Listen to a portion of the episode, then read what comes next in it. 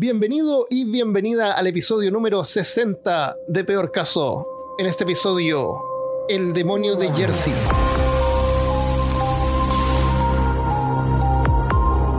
Hablándote desde los lugares más pantanosos de Austin, Texas, soy Armando Loyola, tu anfitrión del único podcast que entretiene, educa y perturba al mismo tiempo. Junto a mí esta semana está Christopher Kovacevic.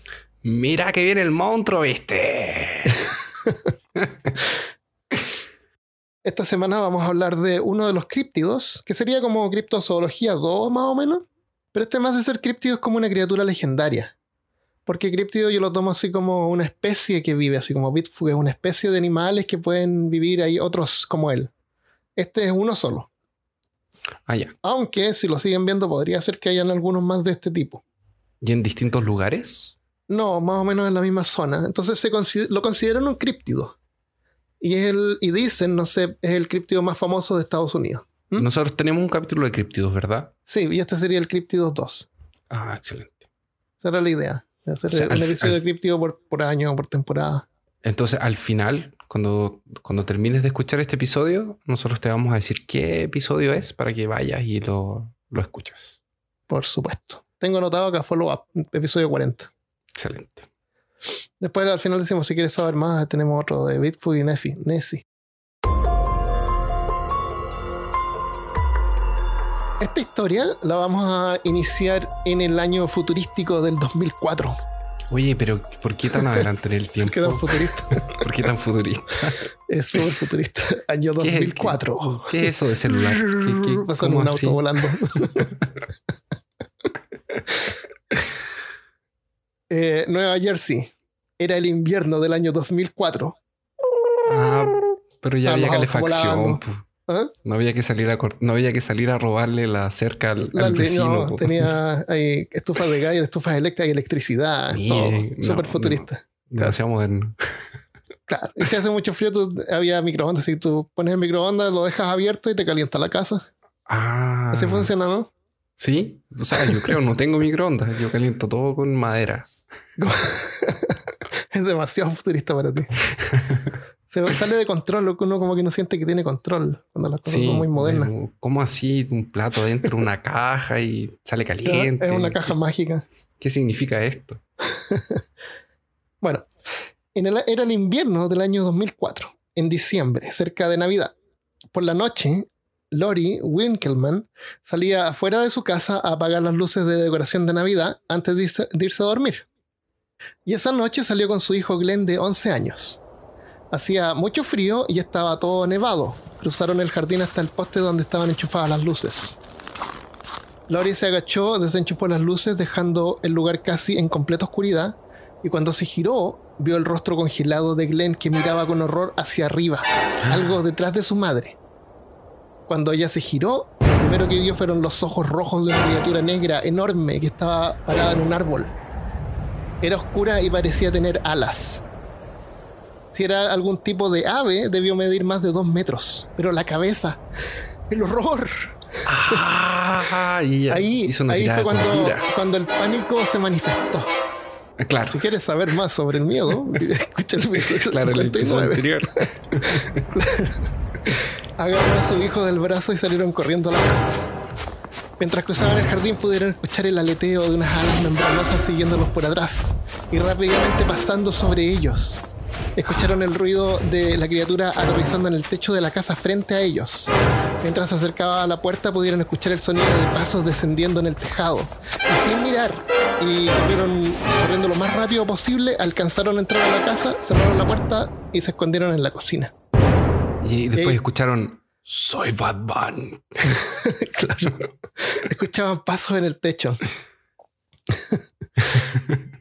Eh, pasaron toda la noche ahí, en vigilia, hasta que al final se, se agotaron y se durmieron. Oh, qué cuático. Yo, yo creo que, que también entraría en pánico. Y correría y también me escondería.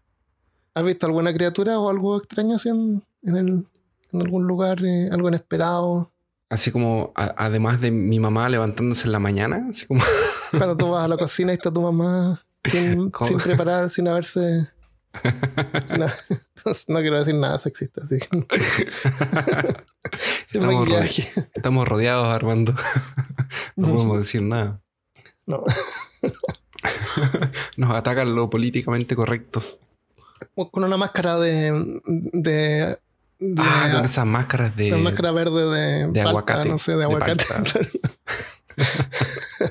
y con unos, y en los ojos así unos, unos, unos anillos de, de, de pepino. pepino. Y, tú le- y tú la ves y le gritas, Pepino.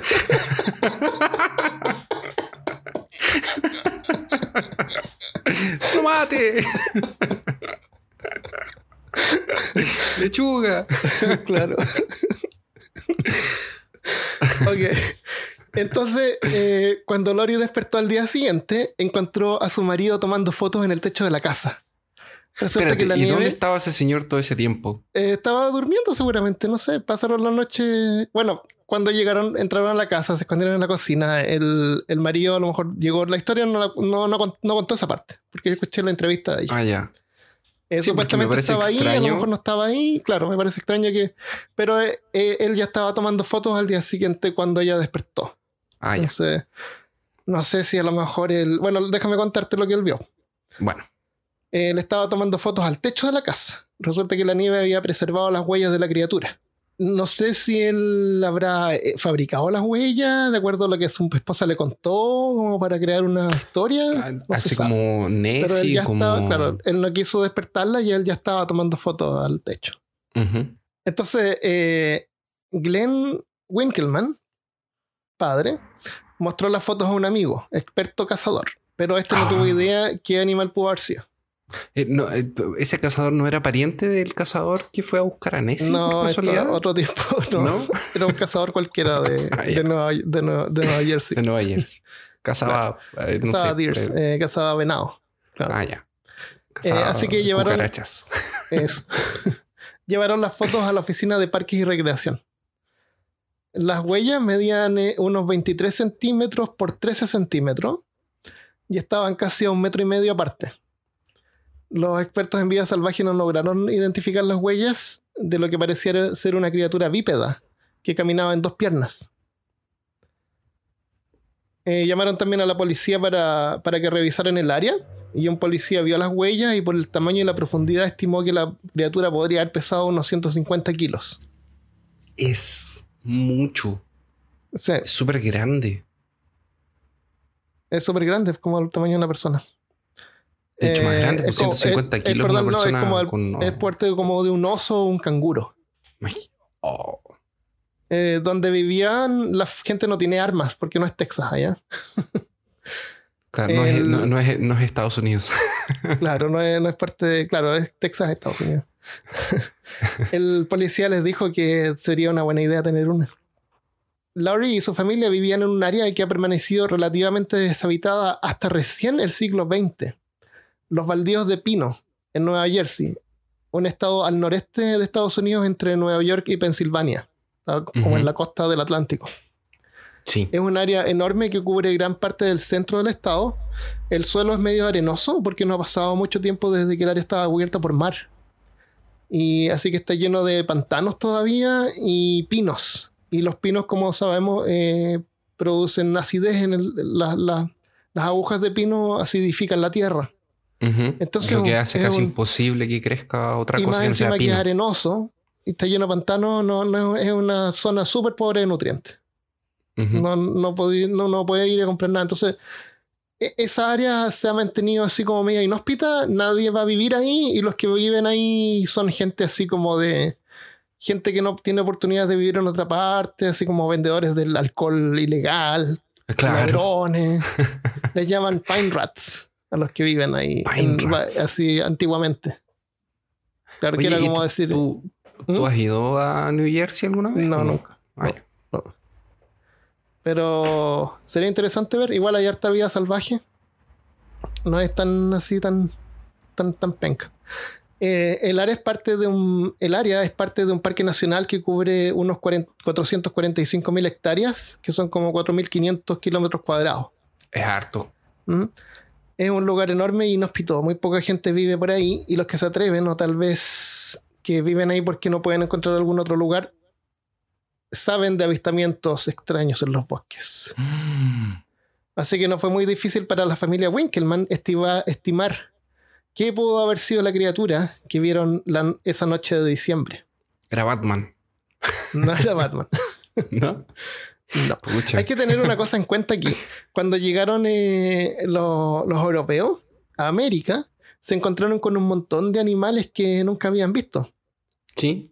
Y además no tenían el conocimiento científico que hay hoy en día. O sea, veían así un oso, veían eh, un- una zarigüeya, encontraban huesos de dinosaurios y no podían distinguir si era algo que se había muerto hace miles de años o a lo mejor eh, era un dragón. Claro. Entonces hay un montón de especulaciones y por qué encontraron animales extraños en esa área y en Estados Unidos en general. Aparte que Eh, Estados Unidos es gigante. Sí, O sea, sí, es súper grande. Y hay un montón de áreas así como inexploradas como esta.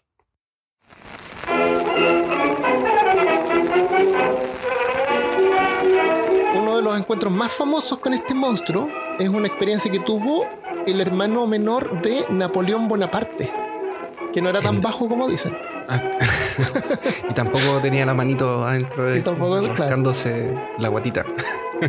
Eh, debió ocurrir por ahí por el 1820. Ahora estás más tranquilo. Sí, ahora ya es una, una, 1820, una época de, Volvemos a nuestra área de confort. Sí, ya es como. Ahora entiendo un poco de lo que me estás hablando. Cámaras digitales. Claro. El mismo día fue la policía a revisar y mostró las fotos. ¿Cómo? sacar una foto. así como, como- Claro. El, resulta que durante sus conquistas Napoleón había dejado a su hermano Joseph como rey de Nápoles en Italia y más tarde como rey de España. Pero mm, por el, por el breve tiempo que trató de conquistarlo. Los rebeldes para darle mala reputación le llamaban Pepe Botella. No sé si había escuchado ese término. Sí, sí. Yo había escuchado ese término, pero no tenía idea que era el hermano de Napoleón. Yo tampoco. Pero en realidad él era abstemio. Así que no importa. Pero la idea es hablar mal, por mando. Claro, era hablar mal. Y, y sabes que el tipo este no era una persona tranquila, no era una persona, un guerrero, así, un militar ni nada. Él, él le gustaba educarse, leer y escribir. Dicen que era como medio afeminado, así como medio tranquilo, porque no era- tenía la misma personalidad de, de Napoleón. De Napoleón. Pero igual como era familia y Napoleón prefería poner a alguien ahí de confianza, lo mandaba a que fuera el rey de, de aquí y allá. Eh, e incluso hubo un tiempo en que, bueno, vamos a contar acá que él vino a América, y hubo un tiempo en que hubieron unos en México que trataron de, que, de convertirlo a él en el, en el líder mexicano de, de ¿En México. Sí. ¿Qué? Eran unos rebeldes que pero no, no lo escribí porque no tenía mucho que ver. Pero, pero tenía buena reputación acá en América, por lo menos. Tenía súper buena reputación acá en América, no en Europa. Pero después de varios encuentros perdidos con los rebeldes españoles, aliados con los ingleses, no le quedó otra que escapar. Así que como no tenía mucha buen- muy buena reputación en Europa, se fue con las joyas de la corona española a este nuevo lugar que había sido descubierto hace poco. Oye, las joyas españolas viajan más que nosotros dos juntos. Sí. A todos lados son las joyas españolas. se vino a este lugar nuevo que se llama América. Vivió un tiempo en Nueva York, luego en Filadelfia, que queda como al sur, al- más al interior de, Nueva, de Jersey, de Nueva Jersey. Eh, y ahí en, en Filadelfia ayudó a recibir a varios expatriados franceses. Y después al final se hizo una casa en Nueva Jersey, en uno Ujú. llamado que se llamaba Point Breeze, cerca de los infames baldío- baldíos de pinos. Mm. Y se ¿Por qué se trató de llaman- ¿Por cambiar qué el, se pueden llamar los pinos de Navidad muy lindos? Claro, no, los baldíos de pino, de Pine Barrens. Eh, y se cambió el nombre a Conde de Souvelier para tratar de limpiar su reputación. Claro, pasar pasar desapercibido. desapercibido que no era francés. Claro, Voy pero- a poner Conde Baguette. Pero, pero todos lo conocían y sabían quién era, así que le llamaban Bonaparte. Ah, ya. o sea, no sirvió de nada. No. Eh, y era bien querido por la población, como te decía. eh, tenía varios amigos de clase alta y en su casa había construido una librería de 8.000 libros, que en ese momento era la librería más grande de Estados Unidos. La librería del libros. Congreso, 8.000 libros, que no es menor para ninguna librería de una casa. Era su La- colección personal.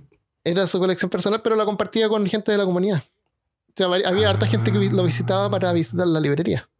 Era como Netflix, pero Claro. La, claro, la Netflix de buena parte. Eh, la librería del Congreso en ese tiempo tenía 6.500 libros. Imagínate. cacha. Y mm, prueba de que era súper estimado ocurrió cuando se quemó su casa. ¿Con los libros adentro? Parece que se perdieron varios libros, pero no tengo el Oh. detalle ese. Según dicen, había un ruso que le tenía, le tenía sangre en el ojo. Y gustaba. así. Claro, tenía que ser ruso. Eh, y, le- y dicen que él fue el que quemó la casa. Y varios miembros de la comunidad ayudaron a apagar el incendio y a rescatar sus pertenencias. Que habían pintura, escultura, eh, cubiertas de plata y hasta dinero. Y todo se lo devolvieron a él. Entonces Bonaparte dijo, ah, y reconstruyó su casa ahí mismo. Em, a él le gustaba salir a cazar, como cualquier persona normal de ese tiempo por ahí. claro. Y un día que, que caminaba solo, vio huellas extrañas y frescas en el suelo. Dicen, Mm. dice él que eran como las de un caballo o un burro, pero solo usando las patas de atrás. Y le pareció raro. Y la siguió hasta que desaparecieron de repente, como si el animal se hubiera volado. Y ahí se quedó parado mirando, pensando, desconcertado, cuando de repente escucha como un giseo detrás de él. Así como... Y cuando se giró, vio un animal que nunca había visto Ah. antes. Tenía un cuello largo, alas, con patas como de grulla que terminaban en pezuñas. Los brazos eran cortos y la cabeza como la de un caballo o un camello. Dice que se quedaron mirando por un momento inmóviles y luego la criatura hizo el giseo de nuevo y se fue, volando.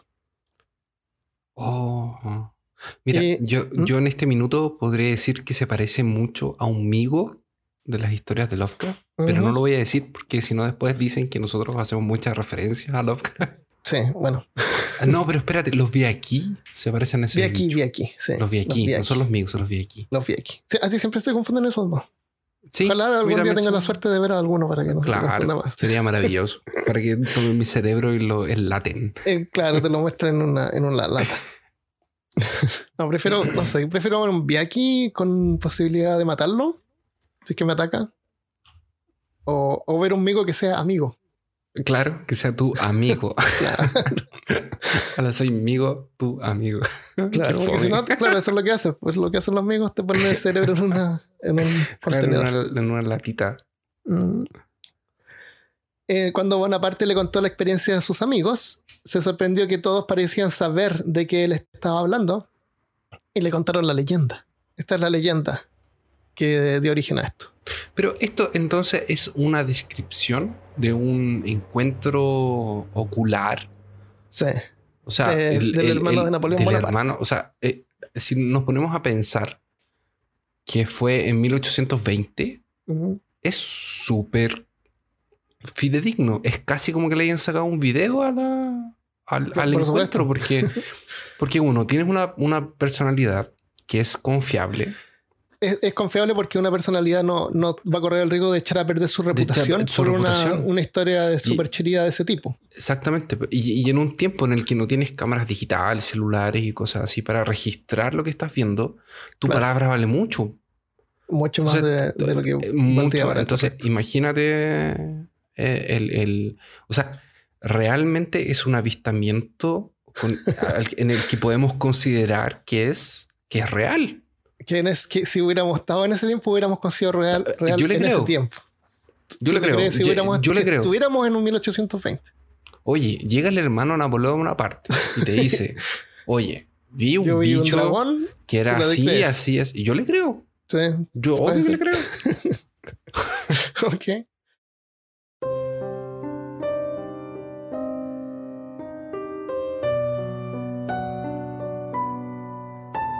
En 1735, Jane Leeds, una de las primeras inmigrantes habitantes de los baldíos de Pino, junto a su familia, descubrió que estaba embarazada de lo que sería su tres, tres- treceavo hijo.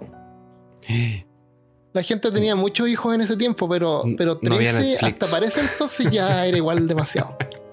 De No hecho, tenían, no tenía Netflix. no tenían Netflix, no. Era conocida por todas como Madre Leeds o Leeds. ¿Cu- ¿Cuántos hijos hay que tener para que tu nombre cambie a madre? Imagínate. 13, aparentemente. Claro. de- claro. Es Entonces como la un leyenda trofeo cuenta. de. Es como un trofeo de, de PlayStation. Cuando te sale así como usted ha. Claro, hecho- ahora tu nombre es madre. Porque tienes tantos hijos que, que eres, una, que eres madre. no eres una madre, eres madre. Em, la leyenda cuenta que en frustración dijo que su treceavo hijo sería el demonio. Lanzando sin querer o tal vez queriendo una maldición en su progenie. Todos recuerdan la oscura y tenebrosa noche en que Jane entró en labor. Una matrona le ayudó en el labor y varios familiares y amigos que habían en la casa fueron testigos del nacimiento de un hermoso bebé, el número 13 para la familia Leeds. El holgorio duró solamente unos minutos cuando el bebé comenzó a llorar.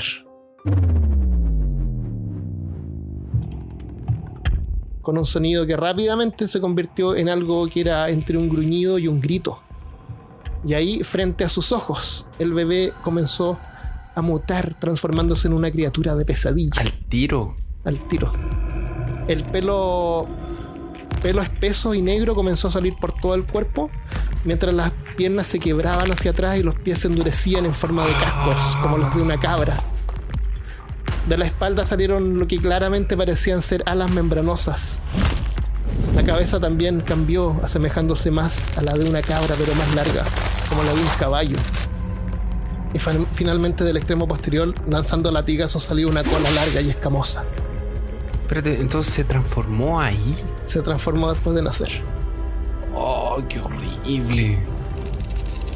Y en un vicioso ataque, lo que ahora no era más que un monstruo, mató a la matrona y escapó por la chimenea volando y perdiéndose en los baldíos de pino.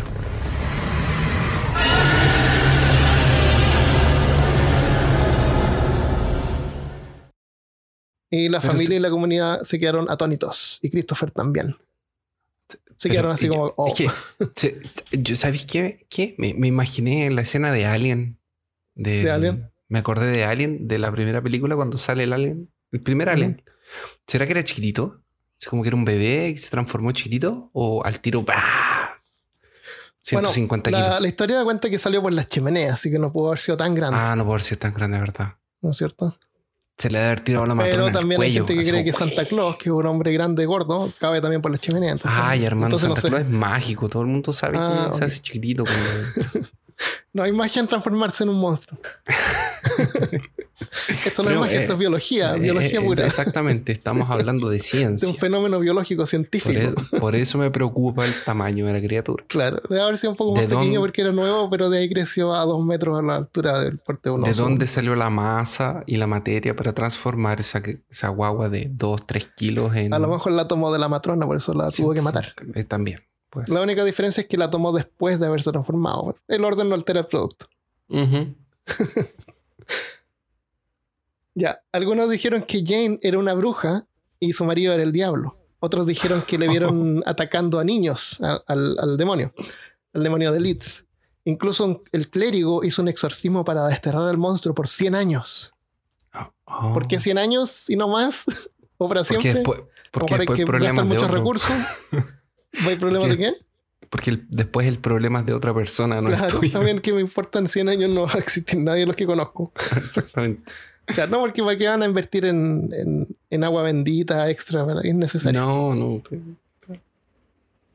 Así que el monstruo sería conocido por todo el estado de Nueva Jersey y por mucho tiempo como el demonio de Leeds. Leeds por el apellido de la, de la madre Leeds. No hay evidencia científica que indique que esta historia sea real, pero hay algo inquietante. Existen registros genealógicos de una familia de apellido Leeds en el área que incluye la- la- en la escritura de una herencia en 1736 para 12 descendientes. O sea, No. el demonio de Leeds no, no, le, no heredó nada. No le dejaron nada. Pero, dejaron calle. efectivamente esta familia existe. De 1736. Oh. Hay Esa- otra esa- historia Esa, e- esa- esa historia fue la que le contaron a- al hermano de, de de Napoleón. Napoleón. sí, sí. Y esa es la historia de todos conocen del demonio de Leeds, que es lo que la gente ve en el, en el, en el lugar. Pero hay otra historia que pudo haber también ayudado a originar o al menos nutrido a la leyenda. Justamente de alguien que compartía el apellido Leeds. También por 1700, Titan Leeds había heredado la publicación de un almanaque de su padre, Daniel Leeds. Le, le fue súper bien y empezó a competir con uno que se volvió después el favorito que se llama Poor Richard's Almanac o el almanaque del pobre Richard. ¿Sabes lo ¿Qué- que es un almanaque? No, no sé, te iba a preguntar justo lo que era un, un almanaque. Un almanaque es como una revista, una especie de revista así más gordita, como tipo libro que sale, que puede salir una vez al año, cada seis meses o cada tres meses. Y generalmente incluye así las fases de la luna, cuando hay que cosechar, cuando hay que sembrar, qué cosas se siembran, eh, avisos de dónde comprar eh, animales o vender animales. Ah, es como cosas ya. que la gente de campo usa información. Y también de entre medio tiene artículos y, y noticias. Pero es como una publicación que sale, por ejemplo, cada tres meses. Ya. Entonces el, el favorito que se convirtió después era el Richard. Poor, poor Richard Almanac, es el pobre Richard. Pobre. Pobre Richard. Resulta que la mayoría de la población era súper religiosa y Daniel Leeds había comenzado a incluir en su almanaque información astrológica y temas de ocultismo. Ah, ¿viste? Se fue al horóscopo y nos fuimos al carajo. Claro, se empezó a poner horóscopo y cosas, así como no entretención, pero a él le gustaba. Eh, pero a, a algunos no le gustaba eso. Y por eso el autor del Poor Richard no le gustaba para nada. Ah, y el autor del Poor Richard no se llamaba Richard, ¿No? se llamaba Benjamín. Ah, Plot twist. Y adivina cuál es su apellido. ¿Richards? No. Qué plot más fome. No, su apellido era Benjamin Franklin.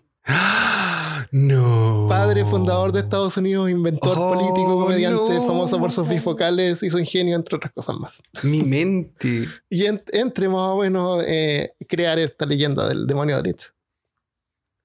Sí, el Richard, o sea, ya tenemos la historia a Benjamin Franklin, al hermano de Napoleón. Al hermano de Napoleón. Oye, Claro, pero esto es completamente creíble. Hay Sí. per- personalidades muy, muy importantes diciendo que esto es verdad. Por eso el, el, el, cripto, el criptido más famoso. Entonces, eh, usaba este nombre humilde y modesto para su publicación como para vender más, para estar más cerca del, del pueblo, ¿no es cierto? Ah, sí, para conocer, para Sí. estar como una cuenta de Twitter. Claro, claro, no se quería decir nada, una cuenta falsa. Eh, Franklin y Leeds se odiaban tanto que con frecuencia se mandaban cartas en sus almanaques. O sea, usaban sus almanaques para atacarse entre ellos. Y, Feo. o tal vez una forma de mantener al público expectante a- para vender más, más revistas. ¿Qué se Porque tú saber, hoy ¿qué le va a gordo. responder? Y le va a decir, ¿ah? Se decían feo, pelado, gordo. Claro.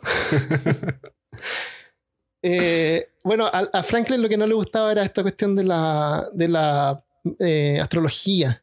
Entonces una, una vez publicó que usando... Oye, pero ¿Mm? este Leeds del, del almanaque no es el mismo Leeds de la familia. Eh, es descendiente de la familia, Ah, ya. porque es la misma zona, la misma familia. Eh, a Franklin se le ocurrió publicar en su revista que él, él us- supuestamente él decía que había usado astrología y de acuerdo a la astrología había predicho de que Daniel Leeds se iba a morir. Mm. Y, y Leeds respondió que no, que él, que él- bueno, pasó la fecha, ¿no es cierto? Y Leeds no se murió. Claro. Y él respondió que no, que no se había muerto. Entonces Franklin, en su siguiente, estamos hablando de que hay que esperar como tres meses para, Claro. para ver la respuesta. Para ver la respuesta. Claro.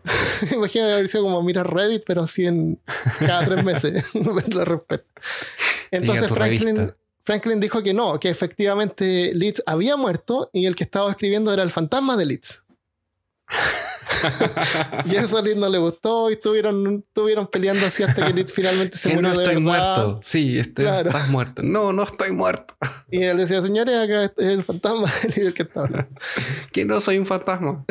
Eso, eso se llamaba en ese tiempo pamphlet fights. Era como súper común. Era como la Ajá, forma en que la gente sí. tenía de, como de, de pelear. Y yo creo que debe haber generado ventas. Imagínate, tenemos a Franklin, es- que ya era famoso igual. Es, es como es como hoy en día cuando el famoso le responde al otro famoso. Claro, todos eh, lo esperan. Tú, pero tú no hay que cachai esperar tres que meses. hay una.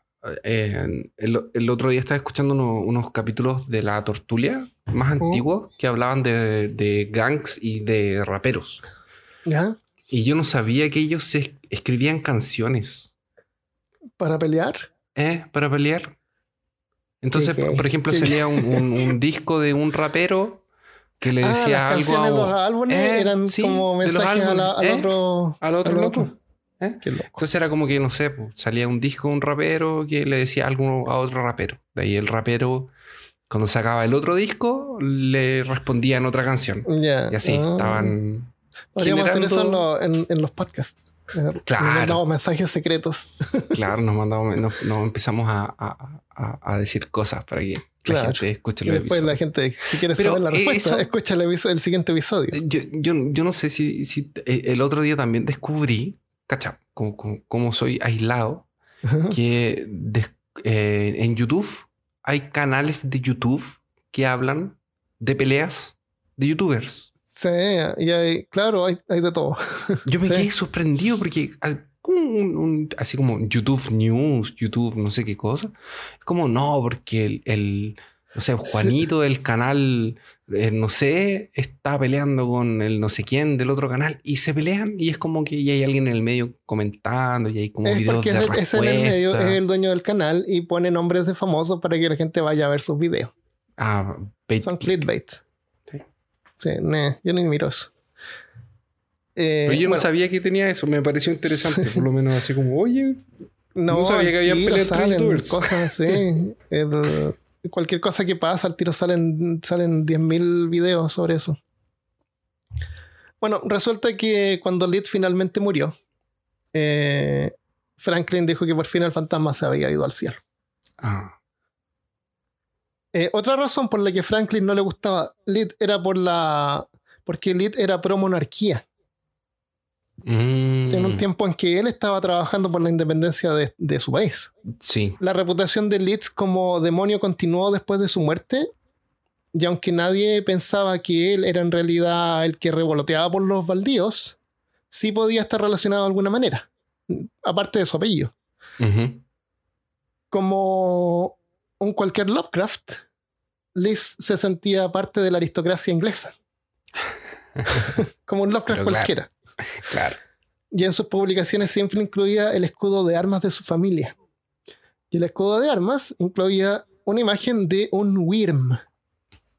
Un Wyrm, que es W-Y-R-M, es una especie de dragón, pero solamente tiene patas de atrás, no tiene patas de. no tiene brazos, porque los brazos son las alas. O sea, es anatómicamente correcto, más correcto que un dragón, Sí, que tiene tres, seis extremidades. exacto. Entonces, y el Wyrm es súper parecido, si tú ves imágenes del demonio de Jersey o el demonio de Leeds, es súper parecido a lo que podría haber sido el origen Yo, de... yo estoy leyendo un, de la criatura. un, un manga que se llama Bestiarius, Ajá. que tiene un Wyrm. De, uno de los personajes principales es, el, el- es un Wyrm. Ah, ok. Pues sí, pues le pueden poner una foto de mí y compartirlo porque no... No hay muchas fotos donde se ve como más como una, más como parecido a una Eh, serpiente con alas, sí, pero tiene patas traseras. Es un sí. dragón sin alas enfrente, Más o básicamente. menos. Y es como el último de su raza. Interesante. Interesante. ¿Cómo se llama el cómics? Bestiarius. Ah, Mysterious. Ya. Bueno, voy a aprovechar de responderle una carta que nos mandó, nos mandó Javier Stark en Facebook como dos o tres meses atrás. Él- Una carta. Claro. Bueno, no fue una carta, fue un mensaje que, que envió. Pero para nosotros es casi una carta. Entonces, Eh, claro, conocí- consideramos cartas. Pero él, él nos contó de que eh, su padre con- le contaba a él que había visto unas gárgolas. Que cuando Sí. era joven o algo así, había visto unas gárgolas pasar y pasaron las gárgolas acarreando bebés o algo así. Y nos preguntaba qué pensábamos nosotros si gárgolas podrían existir. Entonces, primero está lo que hablamos recién de la, de la anatomía. Por ejemplo, si tú ves un elefante que tiene las patas así como, como tubos, ¿no es cierto? Pero si tú ves una radiografía de la, del pie de un elefante, es, es igual que un pie humano. Tiene toda la cantidad de huesos que el pie humano tiene. Mm. Los caballos también. Las pezuñas son como las uñas más grandes nomás y como que cubren todo y es como más carne. Pero tienen como la misma fisonomía o fisionomía. Sí, fisonomía. fisionomía. Sí. Eh, por eso es que, por ejemplo, la, un ángel, por ejemplo, un dragón que tiene dos brazos, dos piernas y además alas de la espalda, es como algo imposible que ocurra. Porque en la, en la naturaleza, lo- los mamíferos que tienen alas, como los murciélagos, sus alas son su- sus brazos. Tienen los brazos un poco más cortos y los dedos más largos. Entonces imagínate que tú tienes este set, esqueleto, este esqueleto de base y tú puedes ir estirando huesos y achicándolos como quieras, pero siempre los animales van a tener la misma cantidad o más o menos la misma cantidad de huesos, las mismas vértebras, la misma configuración, ¿me entiendes? Incluso Sí. las ballenas, por ejemplo, tienen las, las aletas que tienen las ballenas también tienen, eh, tienen dedos adentro del se pueden ver los, los huesos de lo que serían dedos. Entonces sería como imposible que, que alguna cosa como una g- gárgola existiera. Y lo otro es que las gárgolas supuestamente están hechas de piedra. Y, y hasta ahora, bueno, primeramente la piedra no, no es flexible y, y toda la, todo lo que existe que tiene vida está basado en, en material celular. Y la piedra, y, y es, es material biológico que tiene alguna forma de poder eh, nutrirse para Sí. darle energía a la célula. ¿No es cierto? Lo La que pasa es que inerte. parece, parece que en el, en el, como en el folclore gargar, gargagolístico, no sé cómo. Gargalonian. gargal- Porque Gargalian. cu- cuando nos mandó el mensaje de, la- de las gárgolas, yo me acordé de la serie, no sé si tú la viste, que pasaba en, Fo- en Fox Kids, Ah, que gárgolas. gárgolas, Sí. Que ellos durante el día eran piedra y en la noche se transformaban Sí. en, en- Parece que la gárgola tiene Eran los mismos bueno. dibujantes de Batman. Parece. Eso, Tiene exactamente. estilo. Sí, de la Animated Series. Eh, y me parece que es un poco eso. Es como la gárgola parece que en algún momento cobra vida. Y de hecho la gárgola es una cosa que está ahí para cuidarla. Porque es, es- es de arquitectura de, de gótica. Ujú. Y están diseñadas para ser los vigilantes, los cuidadores de las estructuras donde estaban. Entonces, generalmente estaban en iglesias, castillos, en las partes de arriba para que la gente se sintiera intimidada de que no entraran Ah. a robar, por ejemplo. Ya. Entonces, Ah, no, protegen de espíritus malignos. Es como que protegen. no, no, es, es de personas. Entonces, por ejemplo, las colocaban en iglesias o, o en castillos, en casas antiguas, porque estaba esa leyenda de que, de que cobraban vida en la noche, justamente para que los ladrones Para quisieran entrar a robar eh, las casas o los Entonces, castillos, la iglesia. Podrían, podría ser que una criatura se congelara y quedara estática, incluso Sí, que po, se endureciera. Pero De- de, de ahí. hecho- De em- hecho, em- hay, de- por ejemplo, esa imagen de, de Batman. Eh, hay, hay, hay muchos cómics y de hecho en la serie animada que estábamos hablando recién hay eh, muchas imágenes de Batman ah, en los techos de, o, o sea, en los edificios de, de, de Ah, con la apariencia, de con la pose de una gárgola. con la pose de una gárgola o arriba de una gárgola, Ah, sí, también. porque es como el vigilante, Una gárgola podría ser su montura. claro. Sería como, ah, sería genial. Pero, Pero hablando si una es como gárgola eso, es podría existir o no. Eh, biológicamente es más probable que exista una criatura que es capaz de, de que su piel sea parecida de alguna forma a lo que fuera una piedra, a que tuviera brazos más alas. Es como súper súper difícil, casi Ah. imposible que pueda ocurrir. Sí. Eso sí que ahí está Javier tu respuesta. De lo que opino yo y lo que te compartió Christopher. Quieres agregar algo más, No. Mi parte es más gracias por escribirnos y disculpas por la demora. Estábamos buscando el momento. Es que, es que nos mandó una carta larga, entonces de repente a mí me dan ganas de responder así algo largo, algo más producido, Sí, más mejor. pensado, no sé, porque leemos los mensajes en cualquier lado. Entonces, de repente necesitamos sentarnos a responder. Y después se pasa el rato y se pasan los días y llegamos mensajes y no los respondemos. Entonces, por eso de repente no respondemos los mensajes más largos y los más cortos sí los respondemos. Con un gracias, o lo que sea. Bueno. El tiempo pasó y nos hicimos viejos. No. Y los avistamientos continuaron. Pero en 1909 todo cambió.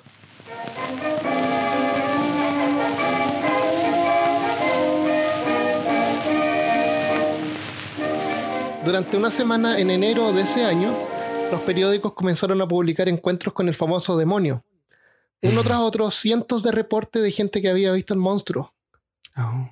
Las historias incluían avistamientos de huellas en la nieve e incluso ataques a un trolebús que se había registrado en el condado de Camden. En- la O sea, dura. Estamos hablando de avistamientos masivos, de harta gente que lo vio. ¿entiendes? Oh. Y, y ahí había noticias en varios diarios, en diferentes diarios de diferentes ciudades. Oh. Y lo preocupante es que no era, no como te digo, no era un acto de una persona. Había un montón de personas que lo veían a la vez. Y los testimonios con- coincidían más o menos. Porque Sí. también pasaba así que, oye, Juanita vio el monstruo. ah, sí, yo también lo vi.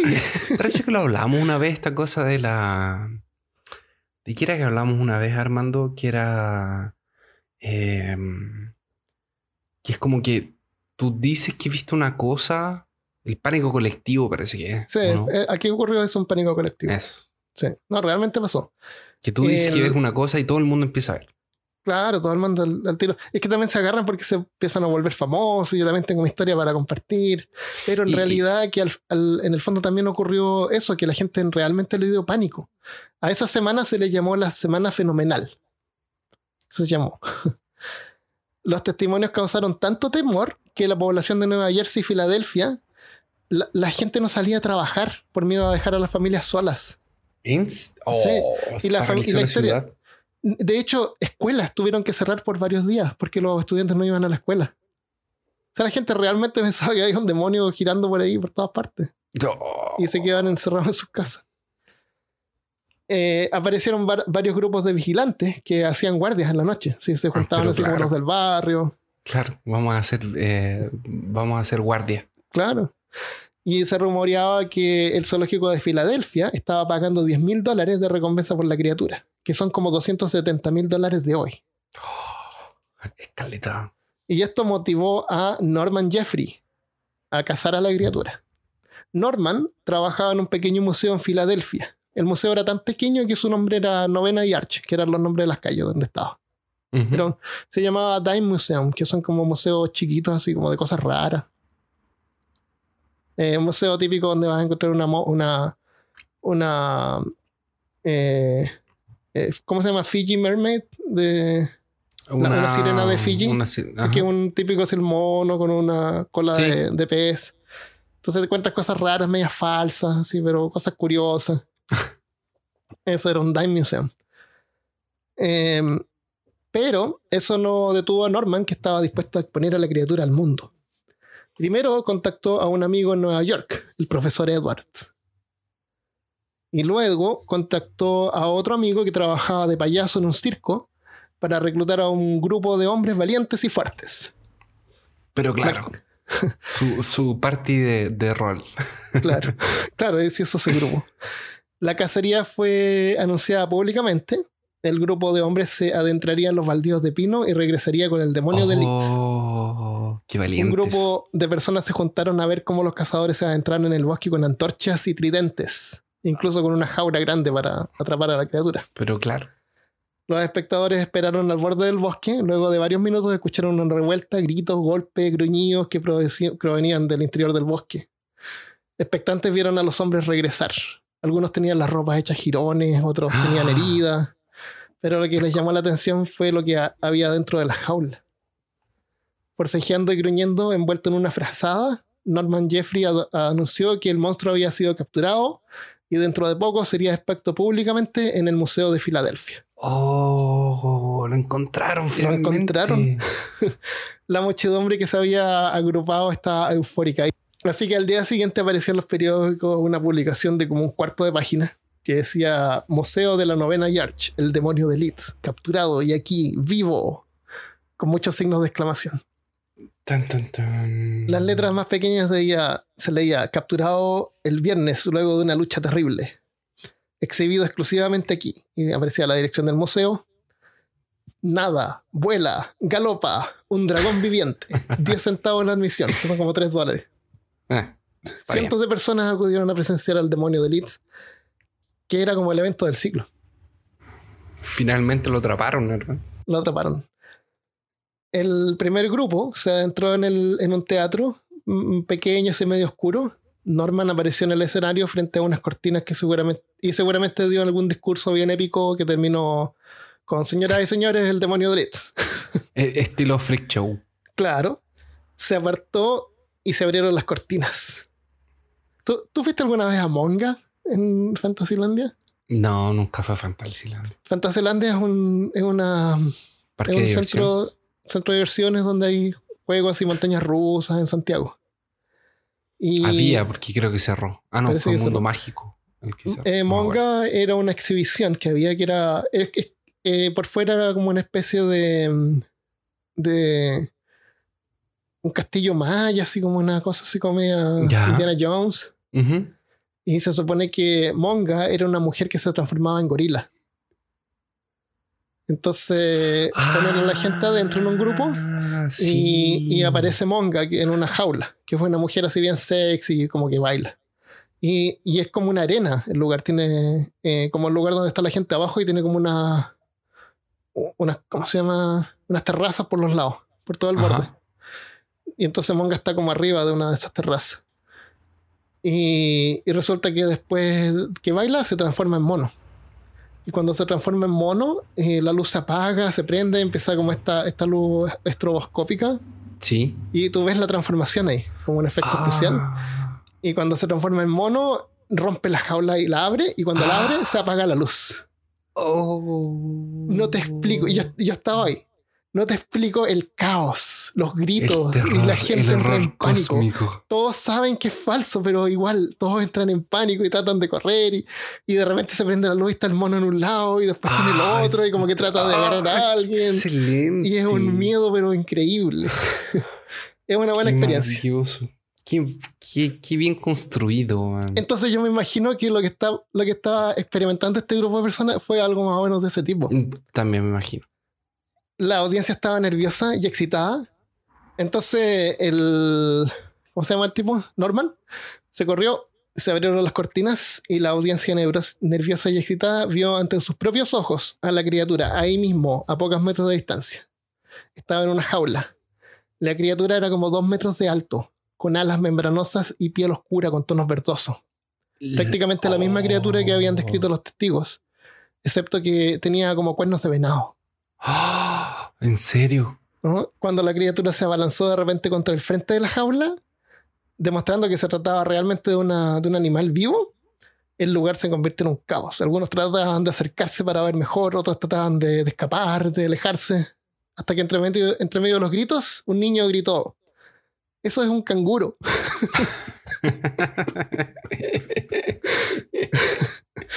Resulta que Norman había contactado al profesor Edward para arrendar un canguro que él tenía. Ay, Dios mío, no, qué horrible. Le pintó franjas verdes, pero al canguro las lamió y casi se murió intoxicado. Harta pintura de casa. Pero eso spray. Claro. Así que probó con otra pintura y el canguro no, no se la lamió. Eh, fabricó unas alas también, pero el canguro las rompió. Después le hicieron unas alas con piel de conejo, que el canguro dejó que le- se las dejaran, y en la cabeza le montaron unos cuernos de ciervo. el canguro tiene que haber sido medio manso para que le dejaran hacer todas esas cosas. O se aburrió. Así- Se cabreó, se aburrió. Estaba cabreado. A lo mejor era medio viejo. Entonces, para que saltara sobre la audiencia, detrás de él había un niño escondido con una con un palo con un clavo encima que tenía que picar al canguro. Qué horrible. Así que el fiasco resultó un éxito y luego el canguro fue regresado al profesor Edward más o menos intacto. Estaba un poco estresado, pero claro. Porque tiene, tiene aguillas, marcas pero traerías en la espalda. Así que la cacería y todavía ha sido un fiasco, pero desde entonces el demonio de Elite fue, pasó a ser más conocido como el demonio de Jersey, que fue donde lo habían capturado. excelente. Y esa es la historia. Los reportes de avistamiento han continuado hasta el día de hoy, aunque nunca se ha demostrado evidencia real. A- incluso hay hasta pocas fotografías, incluso falsas, hay pocas fotografías. Hay hartos dibujos.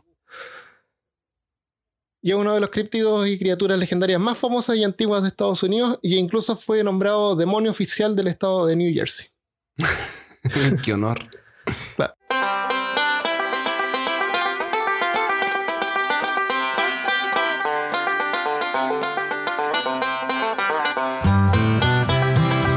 Gracias por escuchar. Espero que te haya gustado este episodio. Vamos a leer algunos, algunos mensajes, pero primero le vamos a dar las gracias a Juromero, que es nuestro nuevo Patreon. Juromero. ¿Y cómo se diría Juromero al revés? Le damos entonces gracias a Uremoru. Juromero. Que es nuestro nuevo cazador de lo profano. Recién, recién, recién, recién nos llegó un comentario de eh, la. ¿De ese? Sí, de Marx Stella, que dice así que no, no dice. Hace poco que encontré sus podcasts en Spotify. Están geniales, muy interesantes y hacen reír. Estoy en este episodio, que es el episodio de. em, eh, de Niños Salvajes, que es el 25.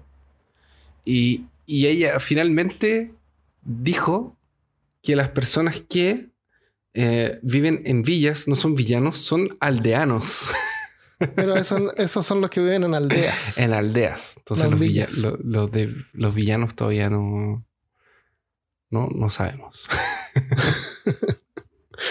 Bueno, como Ya, nos llegó un mensaje de Cami Rosales Miranda que dice, hola Armando y Christopher, con mi hija de 10 años somos fanáticas del podcast y los escuchamos antes de dormir.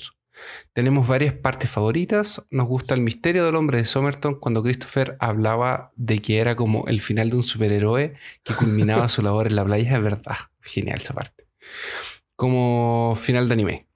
Otro capítulo que nos gusta, otro capítulo que nos dio mucha risa es cuando Christopher en el episodio de la ciudad perdida del Rey Mono nos explicaba cómo los exploradores iban al baño y que los aldeanos adoraban el Rey Mono bailando y jugando Donkey Kong. son las imágenes que proyectan. después de- No, es peligroso escuchar Después- este, este podcast antes de dormir. Se va a dormir pensando en Donkey Kong. Eh, mm, eh, eh, en el capítulo de Tierra Plana, si la Tierra fuera esférica, los zapatos deberían ser curvos. Entonces le vamos a mandar saludos a Rocío Delgado, que estuvo de cumpleaños el 17 de noviembre, así que es muy feliz cumpleaños para ti. Espero que no tengas eh, malos sueños. Y muchos regalos. Feliz cumpleaños. Claro que hayas recibido muchos regalos y te mandamos un abrazo y un saludo de feliz cumpleaños. Eso. Gracias. Y también eh, gracias a todos los que participaron en el... Hicimos como un mini concurso en Facebook porque llegamos a los mil likes y regalamos algunos stickers. Había que mencionar eh, una parte favorita de algún episodio. Así que seleccionamos a 10, ya los contactamos y les vamos a estar mandando los stickers, los stickers prontos. Y nuestro ideal sería que todos los que quieran tener stickers tengan, así que vamos a hacer eso más seguido, seguramente más cerca hacia Navidad podemos hacer algún concurso. Sí, Así que y estén también atentos. podemos, y, y para quien nos esté siguiendo en Face, en Instagram, también vamos a hacer alguna cosa cuando lleguemos a Ah, los cuando lleguemos a los- 500, los a los- 1000, y a los- etcétera. A los 100. Claro, a los 100. Cuando pasemos de los 20, Eso. no, no, sí El- tenemos como 300. Pero cuando lleguemos a Sí. 500 podemos hacer algo. Cuando lleguemos a 1000 hacemos otra cosa. Veamos. Veamos qué tal.